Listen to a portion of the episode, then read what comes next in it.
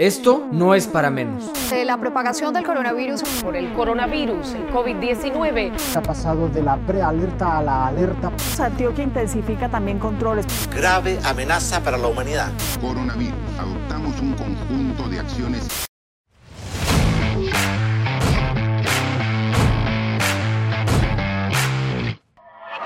Hace solo tres semanas, en Italia, se tenían detectados tan solo 50 casos de coronavirus y la gente hacía chistes acerca del tema. Hoy, Italia tiene más de 31.500 casos de personas infectadas y más de 2.500 muertos. Hace solo dos semanas, en España, se reportaban 40 casos de coronavirus y la gente hacía chistes acerca del tema. Hoy, España tiene más de 11.700 infectados y 533 muertos.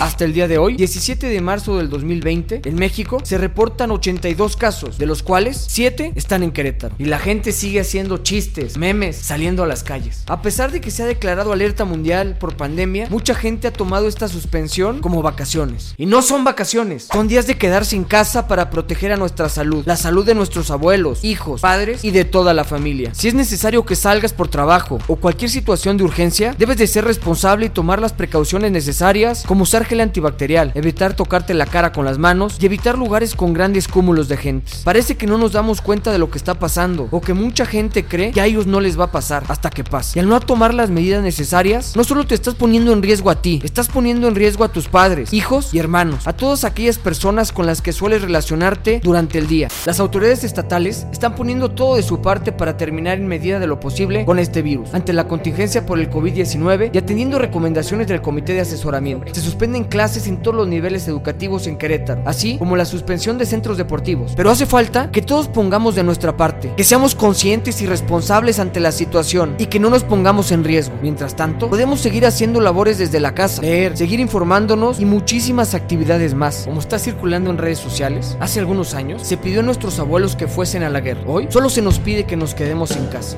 No es tan difícil, ¿cierto?